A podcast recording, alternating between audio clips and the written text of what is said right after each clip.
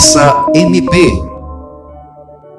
O mês começa e com ele chega o movimento Outubro Rosa para falar da importância da prevenção ao câncer de mama. O Outubro Rosa nasceu na década de 90. O objetivo era estimular a participação da população no controle e prevenção do câncer de mama. E com isso, durante todo o mês, é relembrada a importância da prevenção e do diagnóstico precoce da doença. Segundo dados divulgados pelo Instituto Nacional do Câncer, INCA, o câncer de mama é o segundo tipo de tumor que mais mata mulheres no Brasil, perdendo apenas para o câncer de pulmão. A importância do diagnóstico precoce nos casos de câncer de mama é que isso aumenta a taxa de cura Dentre as formas de detecção precoce do câncer de mama está o autoexame. E é através dele que mais de 80% dos tumores são descobertos. Por isso, é importante que as mulheres fiquem atentas a qualquer alteração nas mamas. E no Conversa MP de hoje, vamos conversar com a médica do Hospital do Amor de Rio Branco, no Acre, doutora Laís Bussoni, ginecologista e mastologista. Olá, doutora Laís, seja bem-vinda ao Conversa MP.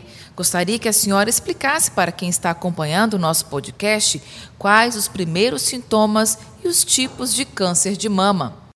O câncer de mama, ele varia nesses sinais e sintomas a gente pode orientar as pacientes sobre alguns sinais na qual ela deve buscar uma assistência médica e também ter algum alerta. Por exemplo, às vezes a paciente percebeu alguma nodulação na mama, percebeu uma modificação no bico do peito, às vezes o bico do peito ele tem uma retração, tem uma inversão, saída de secreção pelo bico do peito, em água de rocha, que é o que a gente fala, né, um líquido transparente, como se fosse uma água saída de sangue pelo bico do peito, a mama vermelha, às vezes com espessamento cutâneo, que é o que a gente chama de poldorange.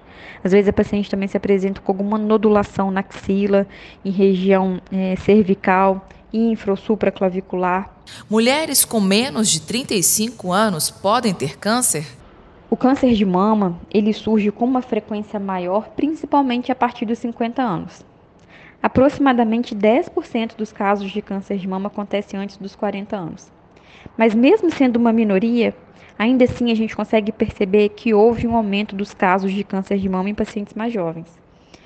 Quando a gente fala do diagnóstico de câncer de mama no Brasil, são quase 66 mil mulheres diagnosticadas com câncer de mama a cada ano. Apesar de existir uma maior propensão da gente realizar um diagnóstico em uma paciente com mais de 50 anos, a gente percebeu um aumento significativo de incidência nas mulheres mais jovens. No Brasil, por exemplo, eh, em mulheres com menos de 35 anos, a incidência hoje de câncer de mama está aproximadamente entre 4 a 5% dos casos. E antigamente, nessa faixa etária, o câncer de mama estava presente em apenas 2% dos casos. Esse fenômeno que a gente está percebendo nos últimos anos de aumento de incidência em pacientes mais jovens não é apenas no Brasil. A gente percebe esse aumento de incidência também é, em outros países do mundo, em países desenvolvidos. E isso está intimamente associado com os fatores de risco, com o estilo de vida que a gente leva. Como, por exemplo, as mulheres têm cada vez menos filhos, as gestações são cada vez mais tardias, temos uma alimentação muito inadequada, sedentarismo, uma, uma vida muito corrida, né, o nosso dia a dia muito atarefado, isso tudo favorece que a gente tenha mais contato com fatores de risco e assim aumente o meu risco de desenvolvimento de câncer de mama. O que é importante dizer é que geralmente os tumores eles têm um prognóstico um pouco mais agressivo nessas pacientes mais jovens. E o que dificulta muito o diagnóstico, porque essas pacientes elas estão fora do grupo de rastreamento. Então, a gente não realiza nessa faixa etária aqueles exames periódicos para poder detectar o câncer de uma maneira sintomática. Então, geralmente são tumores mais agressivos, o diagnóstico é feito de uma maneira um pouco mais tardia, se comparado com mulheres em idade um pouco mais avançada. O câncer pode ser hereditário? Essa questão do câncer genético hereditário é algo que confunde muito as nossas pacientes. É importante frisar que todo tumor ele é originado de alguma alteração genética ali na mama, mas apenas uma parte dos cânceres de mama eles têm uma predisposição genética hereditária. nós sabemos que 90% dos cânceres de mama, eles são esporádicos, ou seja, não tenho ninguém na minha família com câncer de mama e de repente eu sou diagnosticada. Isso é importante até para a gente orientar as pacientes a respeito da prevenção. Quando a gente fala de uma relação entre fatores genéticos e o desenvolvimento do câncer de mama, a gente deve entender que tem uma diferença do que é genética no tecido tumoral e o que é genética hereditária. Então, o câncer de mama tem essa origem genética, na qual eu tenho uma alteração nos genes durante o processo de multiplicação celular. A questão é que algumas dessas falhas genéticas estão associadas a fatores hereditários de predisposição. Na grande maioria dos tumores que a gente encontra, as mutações elas derivam principalmente de contato com fatores ambientais, que são o que nós conversamos entre os fatores de risco. Então é o tabagismo, uma dieta inadequada, algum desequilíbrio hormonal, uma obesidade, um sedentarismo. Então são agressões ambientais, fatores de risco no qual eu vou tendo contato ao longo da minha vida e que vão fazendo com que esses riscos de alterações celulares na mama eles aumentem e por fim eu possa ocasionar um câncer. Mas essas mutações, essas alterações genéticas, elas não são transmitidas de maneira hereditária, pois essa alteração genética acontece exclusivamente na mama, sem que eu consiga passar para os meus descendentes. E uma, uma curiosidade é que a gente tem 25 mil genes no corpo humano. Duas ou três dezenas, mais ou menos, é, protegem nós mulheres de termos um câncer de mama.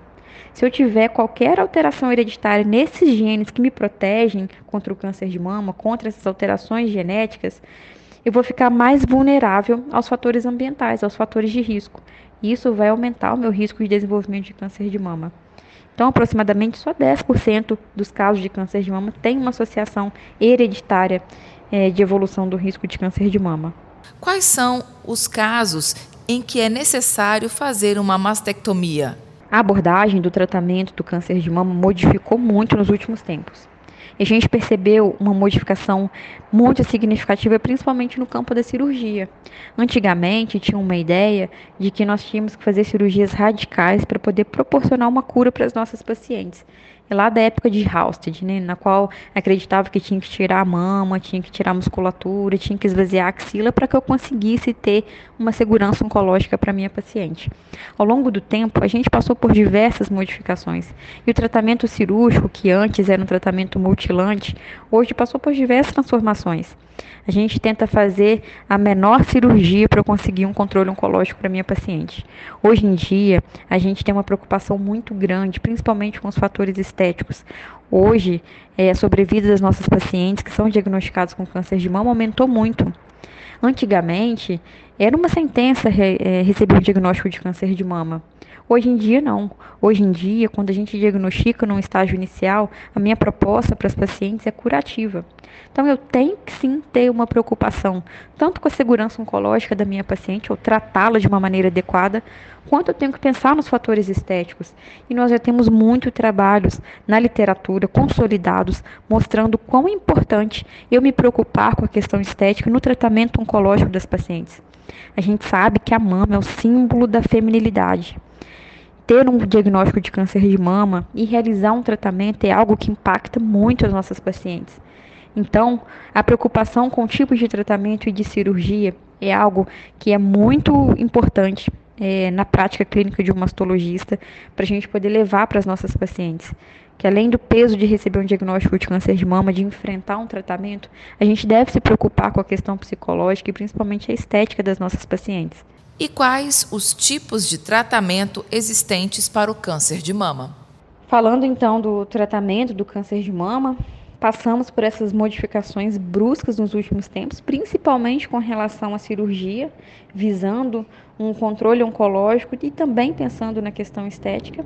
Mas nós temos tratamentos locais, na qual a gente inclui cirurgia, radioterapia e também tratamento sistêmico, quimioterapia, hormonioterapia e terapia biológica. A gente sabe que passamos por essa modificação da abordagem do tratamento do câncer de mama, mas hoje em dia eu busco para as minhas pacientes um tratamento oncológico individualizado. Não existe mais receita de bolo para um tratamento oncológico igual era antigamente. As pacientes, elas são tratadas de maneira individual. O que vai determinar o tipo de tratamento que a minha paciente vai ser submetida vai depender do estadiamento da doença, das características biológicas do tumor e também as condições da paciente, a idade, o status menopausal, se a paciente apresenta comorbidades. Isso tudo no conjunto vai me ajudar a, a definir o tipo de cirurgia, se vai realizar quimioterapia, se vai realizar radioterapia.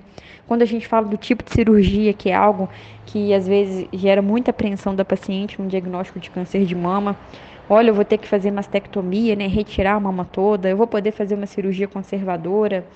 É, isso tudo tem que ser avaliado na medida que eu tenho que avaliar a proporção tumor-mama, para poder definir se eu tenho que tirar a mama toda da paciente ou se eu posso realizar apenas uma cirurgia conservadora. É uma avaliação individual. E a gente tem algumas indicações clássicas para realização de mastectomia, de retirar toda a mama, como por exemplo um câncer de mama inflamatório, que é um tumor agressivo, de crescimento rápido, de um prognóstico ruim. Porém, avaliar uma paciente entre dizer vai ter que re realizar a retirada da mama, vai fazer cirurgia conservadora, leve em consideração muitos fatores na qual a gente deve avaliar a nossa paciente de maneira individual. Cada paciente ela é única frente a um diagnóstico oncológico. Então, hoje em dia, a gente tem essa capacidade de poder fazer um tratamento individualizado. Então, eu queria deixar um último recado. Primeiro, para poder frisar com as mulheres a respeito da importância de hábitos de vida saudável o quanto hábitos de vida saudável impacta na redução do risco de desenvolvimento do câncer de mama. Devemos focar muito na prática de atividade física, no controle de peso, em evitar a ingesta de bebida alcoólica. Isso tudo contribui muito para a redução do risco de desenvolvimento de câncer de mama. Também reafirmar a importância de realizar a mamografia de maneira anual a partir dos 40 anos. A mamografia é o exame de rastreamento do câncer de mama. Com ela, conseguimos realizar um diagnóstico precoce e aumentar muito a taxa de cura. A gente quer cada vez mais realizar diagnósticos de câncer de mama em pacientes que realizam rastreamento ou seja, pacientes que são assintomáticas. E também dizer que o câncer de mama, ele tem prevenção e ele também tem cura. Portanto, procure o seu mastologista na presença de qualquer alteração na mama e não deixe de agendar a sua mamografia, você que tem mais de 40 anos. Você ouviu Conversa MP, uma produção do Ministério Público do Estado do Acre.